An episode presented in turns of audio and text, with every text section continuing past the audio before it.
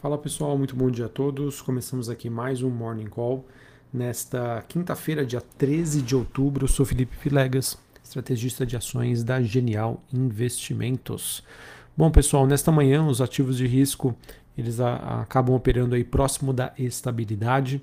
Mercado que está em compasso de espera da divulgação dos dados de inflação nos Estados Unidos e obviamente que a gente deve ter uma reação binária, né? ou seja, depender do número a gente pode uma continuidade no movimento de recuperação bem leve que nós temos nessa quinta-feira, ou uma queda mais acentuada dos ativos, a depender aí do, do número que for divulgado nesta quinta-feira. Então, só para comentar aqui com vocês, né, antes da gente iniciar, é, as bolsas europeias e também futuros norte-americanos é, reverteram uma queda registrada mais cedo os índices americanos ensaiando uma alta antes da divulgação desses dados. Enfim, um dia de bastante volatilidade até às nove e meia da manhã, quando a gente vai ter a divulgação do dado. E novamente, a depender como ele for, como ele vier, a gente vai ter ou não um direcionamento é, melhor para esta quinta-feira. É, antes de eu passar para vocês os destaques do dia e falar um pouquinho mais do CPI, a gente passa aquele overview para vocês. Neste momento, a gente teve fechamento na Ásia com a bolsa de Xangai caindo 0,30%, bolsa de Hong Kong caindo quase 2% e a bolsa de Nikkei no Japão queda de 0,60%.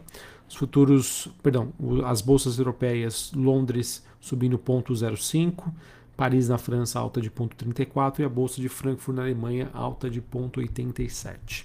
Futuros norte-americanos, S&P e Dow Jones subindo 0,5%, Nasdaq subindo 0,32. O VIX, que é aquele índice do medo, alto de 0,12. Mesmo assim, numa região bastante elevada, 33,61 pontos. Dólar Index DXY caindo hoje, queda de 0,24 a 113 pontos. Taxa de juros de 10 anos nos Estados Unidos caindo também 0,19 a 3,89. Bitcoin caindo 2,5%, está na faixa ali dos 18.670 dólares a unidade. E quando a gente olha aqui para as movimentações das commodities, a gente tem o petróleo praticamente no 0 a 0, 87 dólares o barril, contrato negociado em Nova York. Brent, 92 dólares o barril, cobre subindo 0,27, níquel alta de 0,22 e o minério de ferro teve mais um dia de baixa lá nos mercados asiáticos. Bom, pessoal, em relação aos dados de inflação, como eu já disse anteriormente, né, um número acima do esperado mantém a pressão negativa sobre os ativos de risco. Números melhores podem favorecer os mercados no curto prazo. Mesmo assim, pessoal, mesmo que os números fiquem melhores, a gente tem uma reação de curto prazo, afinal, os mercados já vêm tendo uma postura conservadora antes mesmo da divulgação do número. Importante dizer que é, a gente ainda tem muitos problemas, muitas questões que precisam ser resolvidas e eu não acredito que no curto prazo isso seja solucionado. Como eu já vinha comentando com vocês, além do dado, a gente tem novamente no início da temporada de balanços nos Estados Unidos, e se esses números vierem negativos, aí a gente pode ter mais uma rodada de reprecificação dos ativos globais. Importante também dizer que ontem a gente teve a divulgação dos números de, da inflação ao produtor, que é o PPI, esse número mostrou uma elevação de 0,4% na comparação setembro contra agosto. O número veio acima das expectativas, que esperava uma alta de 0,2%. E olhando para os núcleos, a gente também teve uma alta acima das expectativas. Para falar sobre os números do CPI desta quinta-feira, expectativa de um avanço anual de 8,1%, desacelerando de 8,3% na comparação mensal uma alta de 0,2, né? sendo que no número anterior foi uma alta de 0,1%. Quando a gente olha os núcleos, né? ou seja, sem alimentos ou energia, esperado uma alta de 0,4% na comparação mês contra mês e no ano contra ano 6,3%.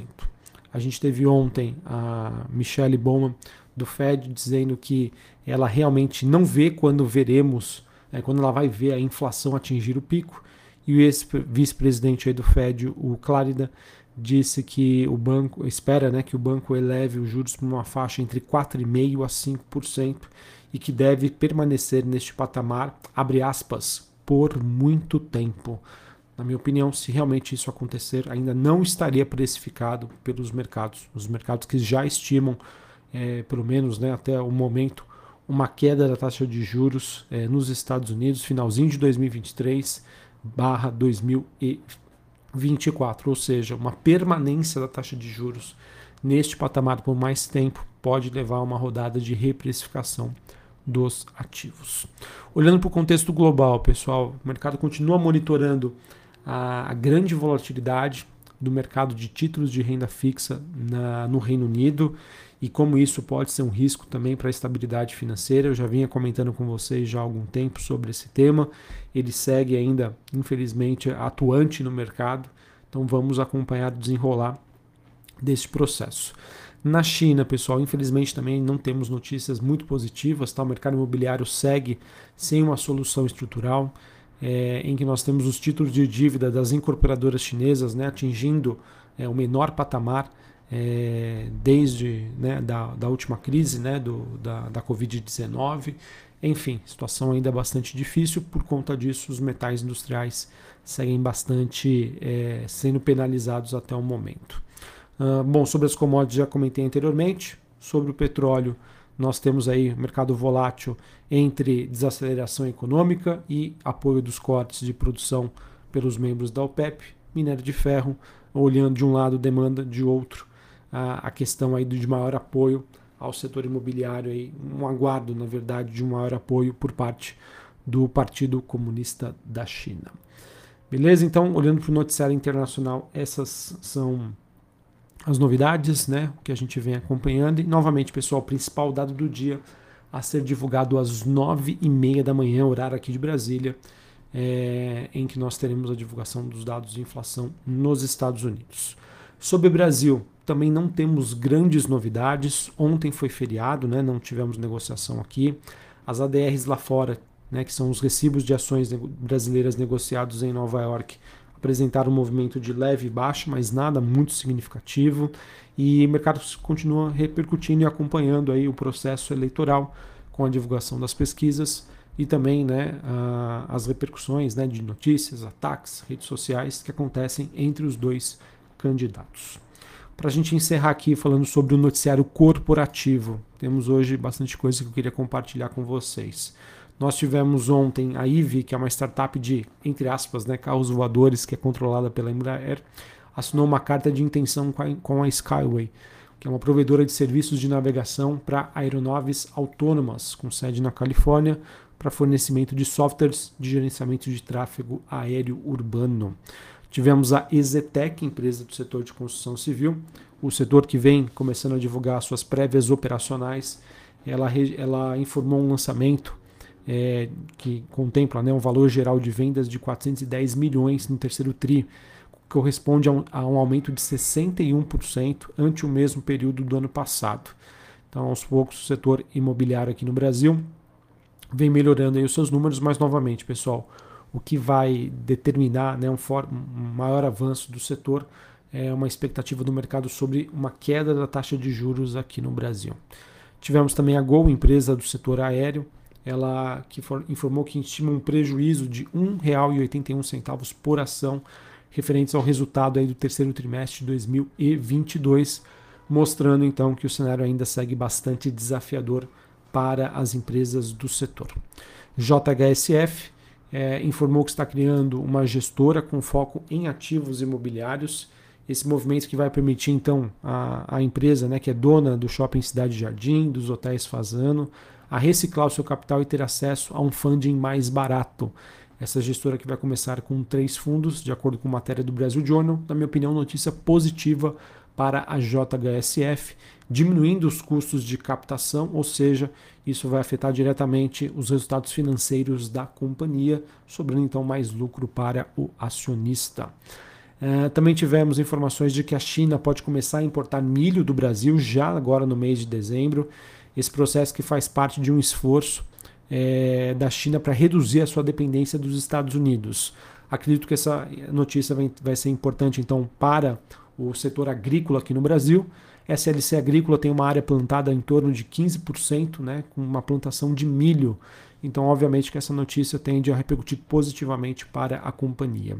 E por fim, a gente teve uma matéria do Brasil Journal informando que a Vivara, empresa né, de, de joias, é, que atende né, o, público de varejo, ela anunciou mudanças em seu acordo de acionista, o que libera então 13,2% do seu capital para que, que eles possam ser vendidos no mercado. Tá? Ou seja, esse acordo faz com que os acionistas que antes precisavam deter no mínimo uma participação, né, os maiores de 57,9 passou para 39,7.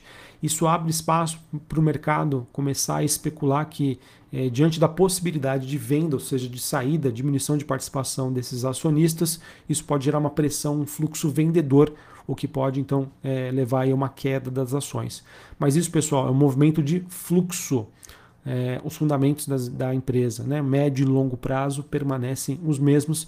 Então, mais uma atenção aí para quem é acionista de curto prazo ou para quem, por exemplo, né, está de olho numa oportunidade é, de queda das ações para aumentar a sua participação, já que gosta dos papéis, já que gosta dos fundamentos.